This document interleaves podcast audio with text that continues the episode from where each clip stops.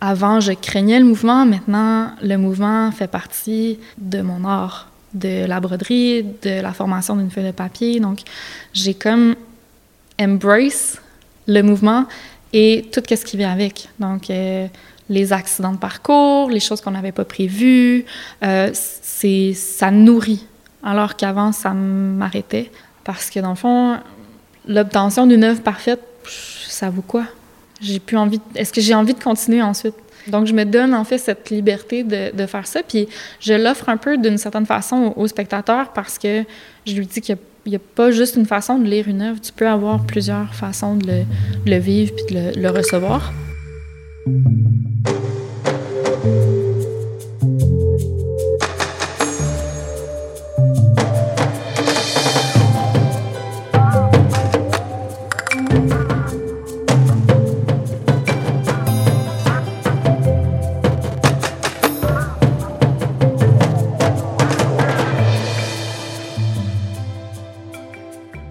Bonjour, je suis Claire-Marine Béat et vous écoutez Sous la fibre, le podcast qui donne une voix à l'art visuel. Quelles intentions et expériences se cachent sous la fibre artistique des créatrices et créateurs en art actuel? Quelles sont leurs sources d'inspiration? Comment se façonne leur rapport au monde et à l'art? Dans cet épisode, on découvre pourquoi l'artiste multidisciplinaire Véronique Bioust a besoin de créer celle qui fait converger la fabrication de papier artisanal à la méticulosité de la broderie, donne vie à des pièces bidimensionnelles qui confrontent notre perception et stimulent notre intuition. Dans son travail, la fibre textile est à la fois support, motif et sujet d'étude. Sensorielle et poétique, ses œuvres se situent à la lisière entre figuratif et abstrait et nous invitent à jouer avec cette ambiguïté et la sensation familière qu'elles imprègnent dans notre regard. C'est dans son espace de travail, à l'atelier Retail, sur le boulevard Saint-Laurent, que l'artiste m'a parlé de son parcours, de ses réflexions et m'a présenté les gestes qui rythment sa production.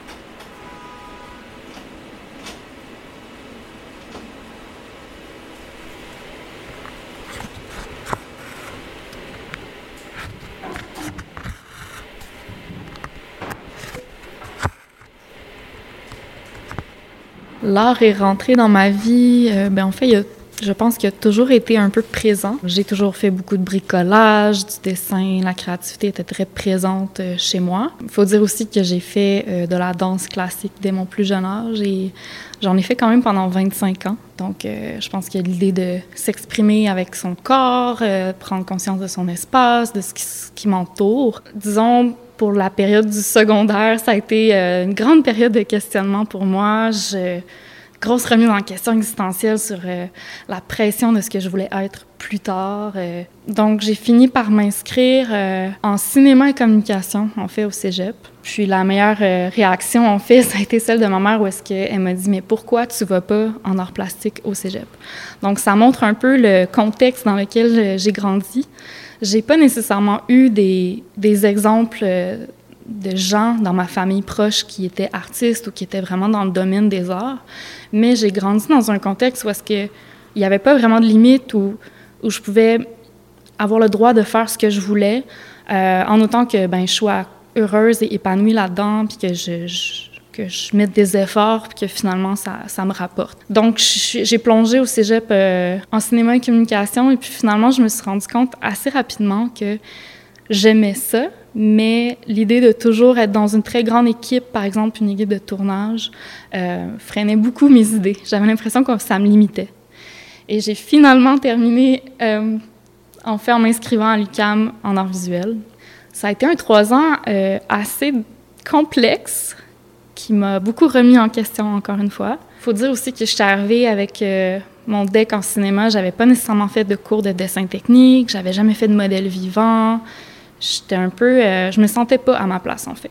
Euh, on disait beaucoup de mon travail qui était très conceptuel, qui s'inscrivait dans un, un, parcours plutôt de design ou bref, j'ai comme eu cette impression-là que j'étais pas à ma place.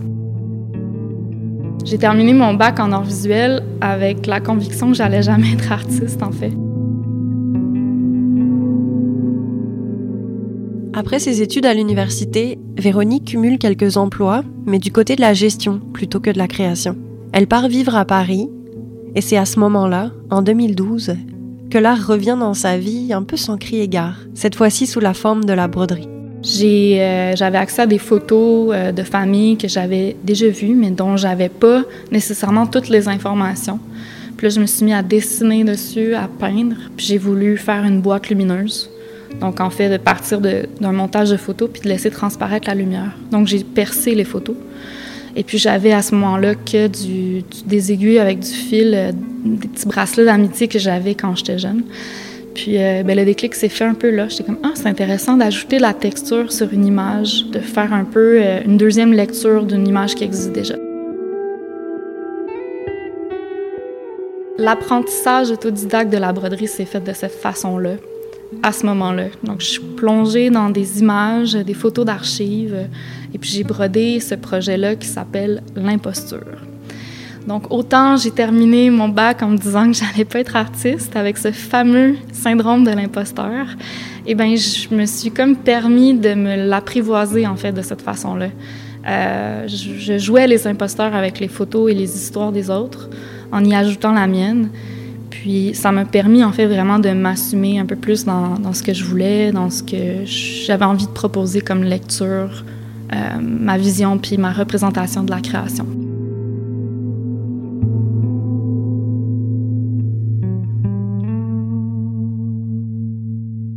Le projet L'imposture a été un moment où est-ce que j'ai pu me replier sur moi-même et vraiment plonger. À travers la création, à travers le geste, en fait, qui est assez lent, qui est répétitif, qui demande quand même un peu, euh, un peu d'investissement de temps, j'ai pu construire un peu l'identité de la pratique que je voulais développer. Ça s'est fait de façon semi-inconsciente, je pense. Puis en 2015, c'est là où il y a eu un premier point de bascule où est-ce que j'ai commencé à broder sur autre chose que des photos, sur vraiment du papier que je trouvais en commerce, que je faisais des interventions dessus, qui est une série qui est peu connue en fait, dont je parle pas souvent, qui est la série Stéréoscopie, euh, qui est liée à une anecdote en fait, euh, un membre de ma famille qui a eu un souci de santé, puis en fait je me suis mis à m'intéresser à des troubles de l'œil en fait. Donc, euh, tout le langage euh, de deux images qui viennent se mettre l'une par-dessus l'autre pour créer la, 3D, euh, tout ce qui est en fait la, perception de la couleur avec les gens qui perçoivent des couleurs de façon différente. Donc, je pense que c'est un peu le point d'accroche de ma, de ma pratique comme artiste qui est de parler de la perception. L'artiste visuel cherche à créer des espaces qui font converger la perception celle des autres et la sienne. La perception sensorielle, formelle, la perception de ce qui est visible ou pas, mais aussi la compréhension, la conscience humaine, à la fois multiple et unique. Cette notion constitue véritablement le noyau de sa pratique et lui permet suffisamment de liberté pour pouvoir étudier des sujets autant humains que sociaux ou environnementaux. Mon début comme artiste un peu plus active, assumée, euh, c'est fait plus vers 2015-2016. Mon retour à Montréal était comme synonyme de ne plus de barrières administratives euh, par rapport au fait que j'étais pas chez moi quand j'étais en France. Euh, donc je me suis dit bon ben lance-toi, puis on verra qu'est-ce qui va se passer.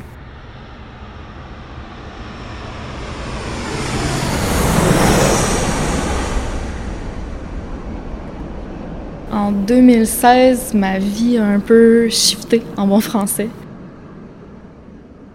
Je suis vraiment plongée à ce moment-là de façon euh, entière dans ma pratique, à explorer, à vraiment commencer à broder avec une intention différente de juste, de juste apposer du fil sur du papier. J'ai évidemment testé sur du tissu, j'ai testé sur des supports qui étaient plus reliés à la broderie comme telle, et j'ai fini par revenir toujours au papier. J'aimais sa rigidité, j'aimais le cadre que ça, que ça apporte. J'avais comme fait le tour de l'imposture. Je m'étais pas nécessairement débarrassée du syndrome de l'imposteur, mais en tout cas, je l'avais mis, euh, je l'avais mis au placard.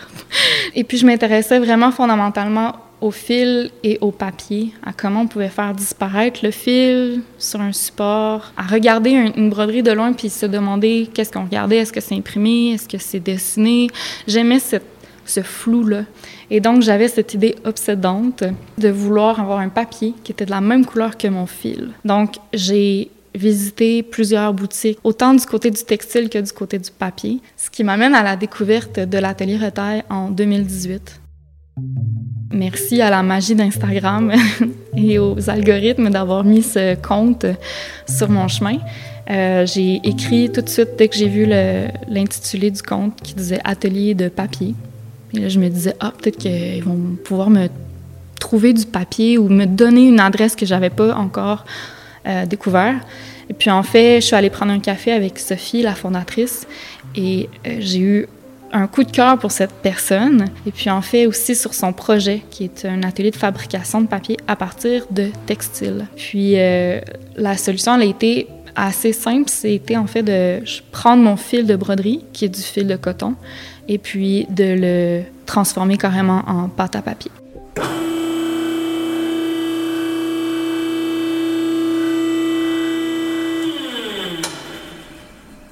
On fait avec l'aide d'une pile hollandaise, d'un beater. On peut en fait ramener la fibre textile à l'état de pâte. Donc une fois qu'on obtient cette pâte-là, on peut la plonger dans des bassines d'eau.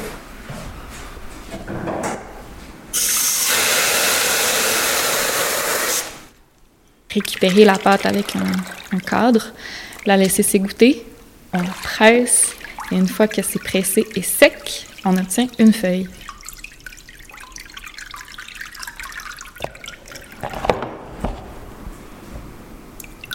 Donc voici une feuille, puis admettons qu'on l'aime pas, on peut faire... Euh, donc en fait, on va venir plaquer comme ça, mais d'un coup sec. Ce moment-là, pour moi, a été un complet déclic, dans le sens où le papier n'était plus juste un support. Je pouvais me poser la question, est-ce que c'est nécessaire encore de broder le papier, puisque mon papier est fil, donc l'idée de la perception, de pas nécessairement savoir qu'on regarde du fil, était complètement décloisonnée à ce moment-là. Et le déclic a été tellement important que depuis, l'artiste n'achète plus de papier du commerce. La fabrication de papier n'est pas juste une méthode, pour elle, elle est devenue médium. Cette étape, à la fois technique et méditative, lui permet désormais de conférer à ses œuvres une nouvelle dimension. Sa broderie fait corps avec le papier, c'est un élément intrinsèque de ses créations. C'est sa création, en fait.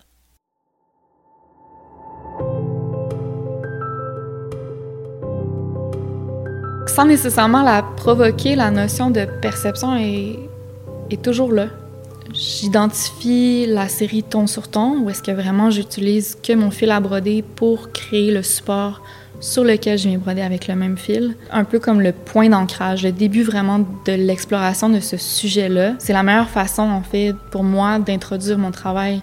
Ensuite, la perception, elle se retrouve dans plein de détails. Des fois, ça peut être autant au niveau visuel, comme on peut regarder l'œuvre, que dans son sujet. Par exemple, j'ai fait des petits champignons de papier, en fait, qui sont des feuilles, des petites feuilles de papier que j'ai empilées et que j'ai brodées ensemble puis sont disposés au mur, on fait comme des, petits, euh, des petites sculptures. Et je m'intéressais aux champignons parce que je me dis, ben un champignon dans une assiette, on est super heureux, on est comme, ça va être bon. Mais un champignon qu'on retrouverait au mur dans sa salle de bain, c'est pas du tout la, même réaction qui est générée. C'était en plein, euh, en pleine pandémie, sans vouloir nécessairement juste revenir à ça, mais c'était un peu de faire un clin d'œil sur notre façon de réagir quand on sent un danger, au réflexe de fight, flight, or comment, comment on réagit quand on voit un danger? Le champignon, c'était un peu une image de cette perception-là de, de l'autre, d'un élément extérieur. Sinon, euh, je suis en train de travailler en ce moment sur la série Balise, qui occupe, euh, fait, mon temps depuis euh, deux ans maintenant, qui en fait s'inspire de photos de gens qui ont déambulé à Montréal dans différents quartiers et qui m'ont envoyé un peu des espèces de petits portraits architecturaux de petits détails qu'eux trouvaient intéressants, qui m'expliquent pourquoi ils trouvent intéressants. Et moi, je les ai collectionnés et je les réinterprète ensuite euh, à ma façon. Donc ça, pour moi, c'est une double perception. C'est une première lecture qui est faite par la personne, qui est ensuite reprise par l'artiste pour finalement donner une, conversation entre ces deux visions-là. Un dernier exemple sur la perception, ça pourrait être de nommer la série sur laquelle je travaille aussi, c'est Les Revers où est-ce que je me suis mis en fait à documenter l'endos de mes broderies, puis à reproduire ces motifs-là sur une feuille de papier que j'ai fabriquée. Et puis en fait, on se rend compte qu'on n'a jamais accès à la vraie broderie. On peut juste deviner. La série Les Revers est aussi liée à une très grande feuille que j'ai faite euh, en avril 2022. Donc en fait, je me suis inspirée d'une enveloppe de papier, donc toujours un peu liée au papier, mon histoire et au motif en fait qu'on a à l'intérieur d'une enveloppe. Je, me suis amusée à reverrer l'enveloppe sur elle-même, à, montrer l'envers et puis euh, de la faire dans un format géant. Je m'intéresse littéralement à l'intérieur de l'enveloppe. Alors que l'enveloppe contient, c'est son contenant qu'on veut, c'est pas l'enveloppe comme telle. Donc il y a ce jeu-là. Puis le fait de la mettre très très grande, ben ça nous oblige un peu à, à la regarder différemment. Donc il y a toujours ce jeu-là entre révéler ou pas, si je décide de le faire, de quelle façon je le fais.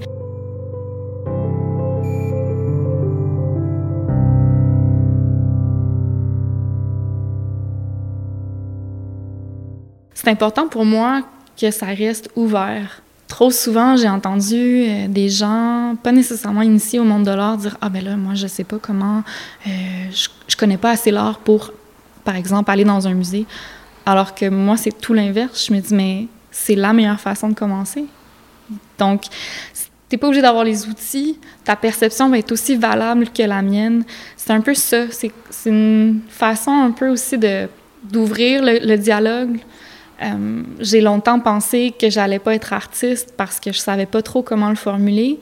Puis, en traitant de la perception, c'est comme si je me donnais le droit de dire voici ma vision, quelle est la tienne? Véronique Biust est précédée d'un très long historique entre les arts textiles, les pratiques liées traditionnellement à l'artisanat, et les femmes.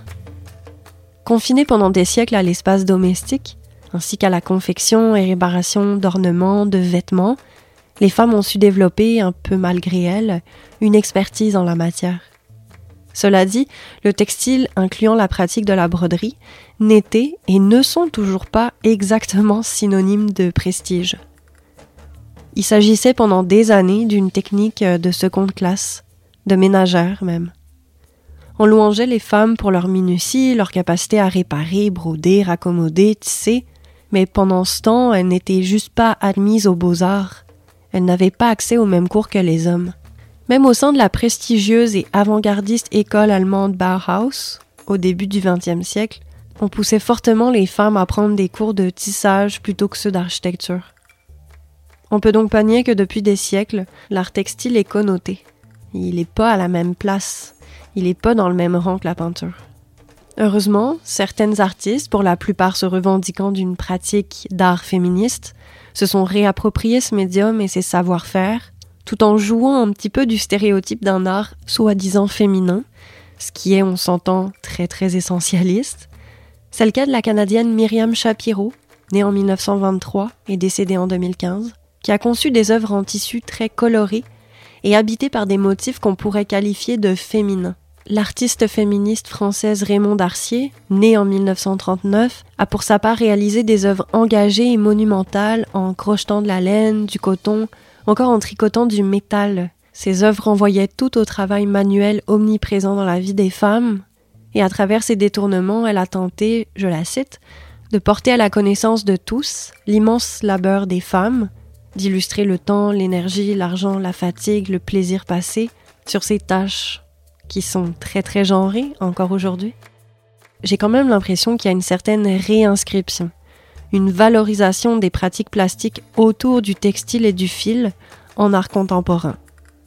Les clichés sont quand même tenaces, hein. on continue d'associer des couleurs et des formes à des genres, puis d'ailleurs, à ce sujet, j'ai appris pas plus tard que cette semaine qu'un certain Charles Blanc avait publié en 1867, et sans aucune forme de remise en question, le fait que les couleurs c'était féminin, alors que le dessin c'était masculin. Ces croyances-là, elles sont encore aujourd'hui ancrées, qu'on le veuille ou non, dans nos perceptions. Mais en 2023, j'ose espérer qu'on commence tranquillement à accepter, sans toutefois nier l'impact du passé, que la portée d'un médium dépasse le sens unique qu'on a pu lui apposer et porte en lui une variété de dialogues. J'ai eu plusieurs réactions euh, sur le fait que je m'identifie comme une femme artiste qui utilise le textile. J'ai pas le choix d'honorer le fait que la broderie est reliée beaucoup à la femme, au traditionnel, à l'ornemental, à quelque chose qui est un peu moins valorisé, disons, dans le monde des arts visuels. J'ai souvent eu le commentaire comme quoi mes œuvres étaient cute. J'apprends à vivre avec ce commentaire. Je comprends que l'intention souvent des gens, c'est de dire que ça les interpelle, du fait que c'est souvent un petit format, c'est dans le détail. Je comprends qu'on veuille attribuer de l'esthétisme à certaines œuvres. C'est pas nécessairement mon but. Euh, puis je pense que ça, tranquillement, je suis en train d'endosser euh, de plus en plus ce discours-là qui veut que d'être une femme artiste, bon, les stats euh, le prouvent, c'est que c'est pas nécessairement équitable de reprendre un peu cette posture-là d'artiste, de faire le choix de vraiment utiliser un médium qui a cette connotation-là, de le valoriser à ma façon. Je brode pas nécessairement des mots qui revendiquent, disons, le statut de la femme, mais je pense que je le fais de par ma posture d'artiste. Je pense que de façon inconsciente ou peut-être pas, je me dirige vers des formats qui sont un peu plus gros, des pièces qui sont un peu plus installatives pour peut-être un peu offrir une autre vision de mon travail qui est pas juste justement délicate, euh, qui est pas juste dans la contemplation ou dans l'observation de motifs, qui ramène encore une fois à la, tapisserie, à la décoration, à quelque chose qu'on veut juste pour ornementer. Donc, j'ai pas nécessairement envie de revendiquer un discours féministe, mais j'ai vraiment pas le choix de l'honorer quand même. Puis ça fait de plus en plus plaisir parce que je pense que ça vient avec, avec l'expérience, avec le fait, plus on sort l'art de l'atelier, plus il se confronte à la perception des autres, plus on a de chances en fait de savoir où est-ce qu'on se situe par rapport à ça.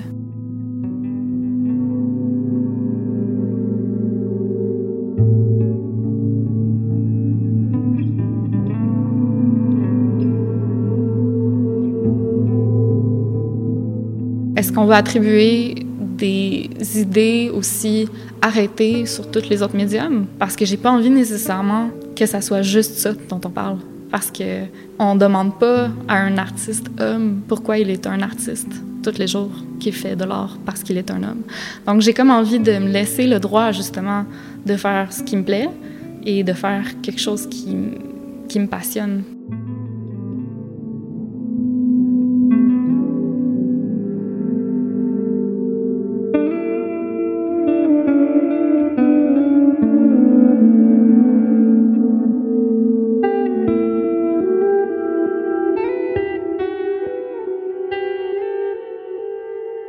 Sa série Les Revers se lit d'ailleurs comme une digression à la broderie traditionnelle.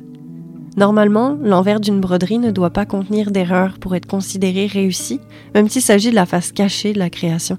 Donc, il fallait qu'il y ait un double résultat, à l'endroit et à l'endroit, qui soit techniquement parfait. Ce que moi, du tout, je ne recherche pas. Premièrement, je suis autodidacte de la broderie, donc je me suis donné le droit de tester. Et puis, je me donne le droit justement de dire est-ce que c'est intéressant, justement, l'accident? L'accident est intéressant aussi lorsqu'on fabrique le papier. Donc, c'est vraiment complémentaire pour moi, cette vision-là.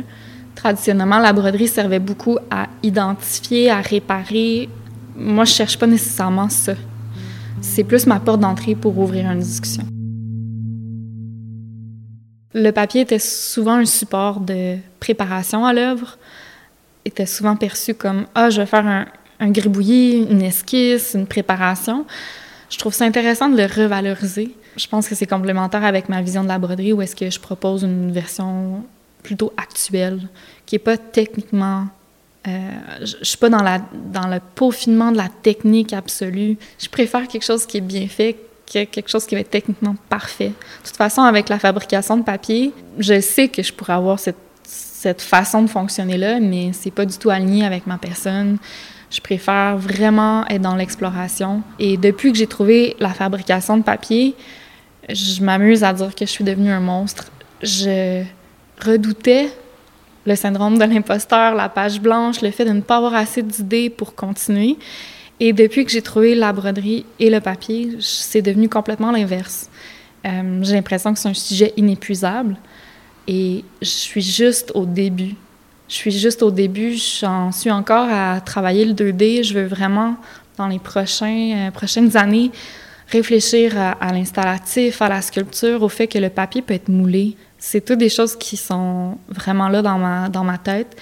Mais je fais honneur à mon médium lent, qui est la broderie, et je, je me donne le droit d'explorer euh, les séries comme elles arrivent et de pas trop passer rapidement au prochain. Donc, vraiment essayer de retirer aussi du vécu de, des choses que j'explore puis des sujets que j'ai envie de traiter.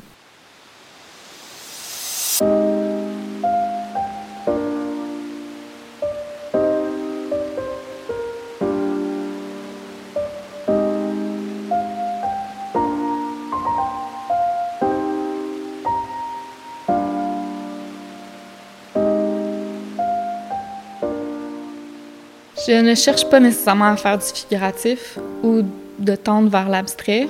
Je pense que j'essaie de trouver un équilibre entre les deux. Euh, ce que je cherche surtout à faire, c'est d'ouvrir un terrain de jeu. Où est-ce que les gens vont pouvoir dire Ah, moi je vois ça, moi je vois autre chose. Je pense que c'est aussi lié à des visites de musées avec des gens autour de moi qui disent Ah, mais là je sais pas c'est quoi, je sais pas qu'est-ce que je regarde et ce besoin-là de vouloir absolument identifier. Et moi, je cherche plus à ouvrir une conversation. C'est comme si je, me place dans la position du spectateur ou de l'observateur, puis je me dis, j'ai pas envie qu'on m'oblige à quoi que ce soit. Si la personne a déjà fait le chemin pour se rendre devant l'œuvre, c'est pour moi, c'est déjà très bien.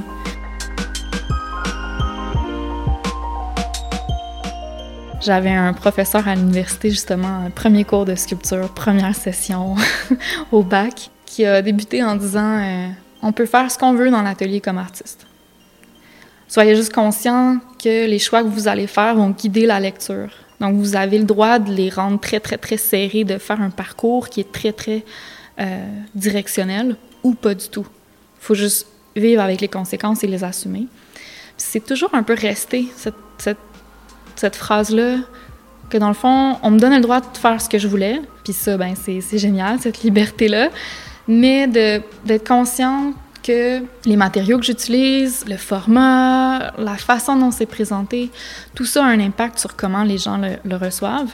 Et là, on rajoute mon, layer de perception, mon, terrain de jeu que j'ai envie d'ouvrir, puis dire, ben cette personne-là, elle, elle a vécu telle chose, elle arrive devant l'œuvre, elle, automatiquement, elle fait le parallèle. Alors que moi, pas du tout. Et parce que là, j'entends ça, ça me fait voir l'œuvre différemment.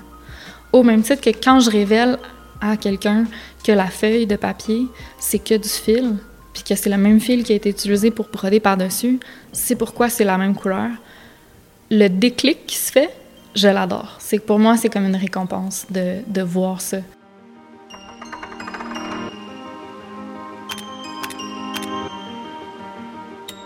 L'utilisation des motifs, qu'ils soient abstraits ou pas, permettent en fait d'appeler à plusieurs vécus, à plusieurs récits, à donner la chance, en fait, à plus qu'une personne d'y voir des choses. Ça fait quelques années déjà que je suis le travail de Véronique et au départ, l'inspiration de référence, la manière dont elle rendait accessible son travail artistique, c'était en parlant de nature, en comparant la qualité formelle de ses œuvres à des paysages. Au cours des dernières années, l'artiste a eu l'occasion de présenter son travail à plusieurs reprises, de développer ses techniques et son discours artistique s'est lui aussi enrichi. Évidemment, la nature a un gros impact beaucoup d'influence dans ma façon de voir les motifs, dans ma façon d'appréhender la matière aussi. Je pense que la fabrication de papier aussi, il y a des mouvements qui sont très organiques, donc ça me rappelle beaucoup ça. Bon, il y a la présence de l'eau, qui est non négligeable dans la fabrication aussi. C'est en partie une grande influence. J'ai aussi un, un background de fleuriste, donc évidemment qu'il y a certains de mes motifs qui appellent à à des fleurs, on fait référence aussi aux champignons, à la notion d'organisme vivant. Euh, je trouve ça vraiment intéressant. C'est pas nécessairement ça que je veux qu'on lise à la fin. Je cherche pas à faire des natures mortes, je cherche pas nécessairement à faire des bouquets. Sinon, beaucoup de mon processus de création débute avec l'écriture et aussi beaucoup avec la rencontre de l'autre. Euh, parfois, ça peut être vraiment un clin d'œil dans une conversation qui fait que ça, une idée qui spark, puis que là, je suis comme, ah ouais, puis là, je m'en vais lire là-dessus. Ça peut être parfois aussi, euh, aussi petit qu'une anecdote. Par exemple, euh, j'avais une discussion avec mon père qui me parlait d'un de l'or, le métal, et moi, je pensais qu'il parlait d'art ART, et on a eu une très longue conversation, puis là, je dis, mais voyons, c'est pas ça. Ah, tu penses ça, toi? Ah ouais, vraiment? Pas moi. Puis en fait, après ça, on s'est rendu compte qu'on parlait pas de la même chose, mais encore cette idée-là de perception. Des fois, c'est ça, ça part vraiment de rien, puis ça m'amène à, à de l'écriture, à beaucoup de, de contre-recherche. Je vais chercher les, les, les contraires des choses que j'entends.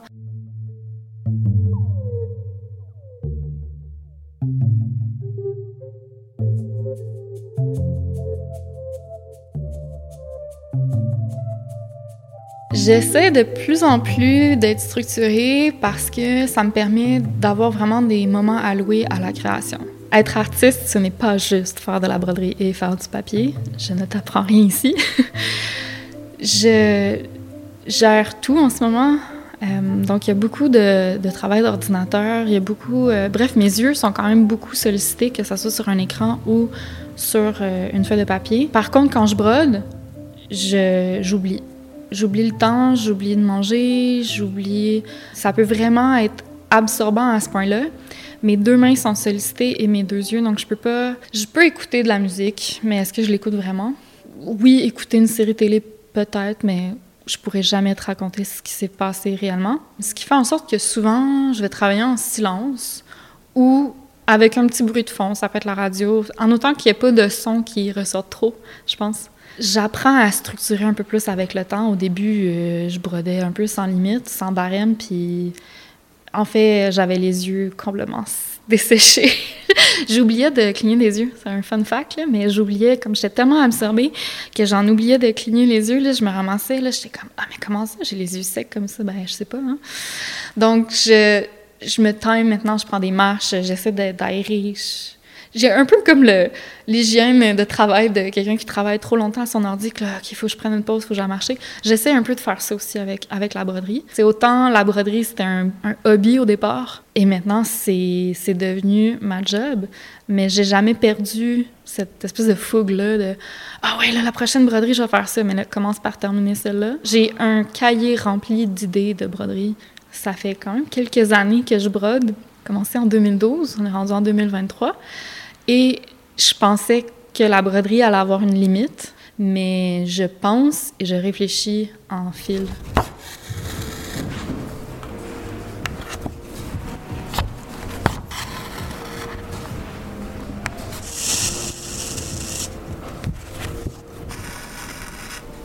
En fait, c'est un début d'œuvre, mais la beauté avec ça, c'est que, tu sais, je pourrais couper le fil, puis juste vivre avec les trous puis retravailler dessus.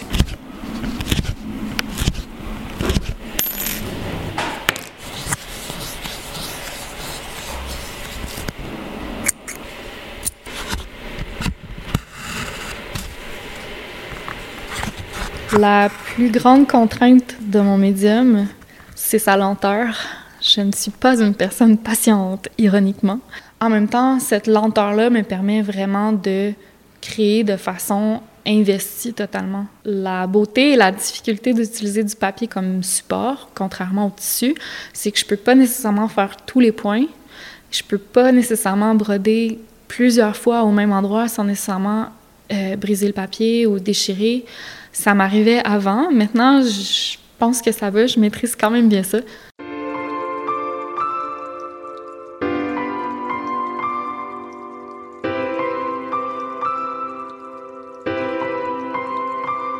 Ça va avoir l'air peut-être un peu euh, quétaine de dire ça, mais l'art pour moi, c'est une façon de communiquer. C'est une façon d'exprimer une expérience, un vécu, une accumulation euh, de ressentis. C'est un peu une canalisation de tout ça. On m'a déjà demandé, euh, quand j'étais plus jeune, euh, de comparer mon travail d'artiste à un autre métier. Et je l'avais comparé à un chercheur scientifique. Tout le monde se fait l'idée de quelqu'un qui est en laboratoire avec son sarreau puis qui fait des tests euh, selon un sujet. Ben c'est un peu ça. En fait, on fait juste remplacer euh, euh, les fioles par, par des bacs avec de la pâte à papier puis les résultats, en fait, de cette expérimentation-là donnent un rapport de recherche. Et pour moi, le rapport de recherche, ben, c'est le corpus d'œuvres qu'on va présenter ou non dans un espace de diffusion. Donc, il y a plein de recherches scientifiques qui ont lieu, qu'on n'a pas nécessairement accès, mais certaines, des fois, arrivent justement à nous, puis là, ben, ça nous permet de changer notre façon de voir, de fonctionner. C'est un peu ce parallèle-là que j'aime faire. Euh, pour moi, c'est un outil, l'art un outil qui va m'aider justement à, passer au travers d'une épreuve, comme de me focuser sur une broderie de dire, bon, mais ça m'apaise, que vraiment euh, d'engager une conversation avec euh, quelqu'un qui est dans un domaine complètement inverse au mien, puis de vraiment, comme justement, créer un pont.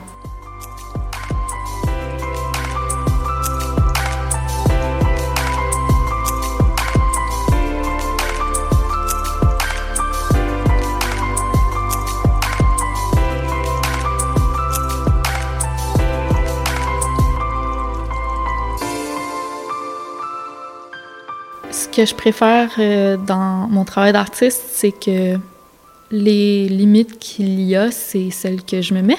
Je pense que depuis toute jeune, j'ai envie d'avoir un travail qui ressemble pas à un travail, qui me donne le droit de faire un peu euh, pas ce que je veux, parce que je suis quand même tenue de faire des choses euh, comme de la comptabilité, ce, ce genre d'aspect-là de mon travail, mais, mais maintenant, elles me servent juste à me propulser plus loin. Puis j'aime le fait que je l'invente un peu au jour le jour et que ça m'enlève les barrières. Euh, J'en ai pas de limite.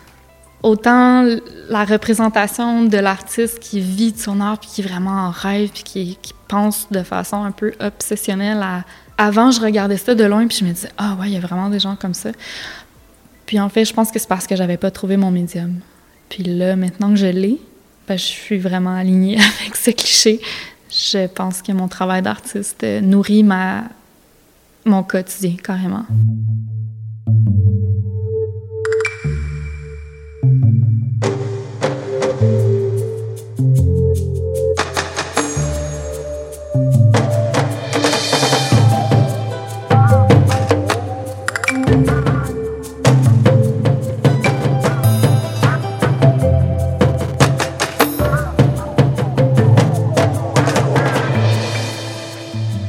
Vous venez d'écouter Sous la fibre, un podcast créé et réalisé par Claire-Marine Béat.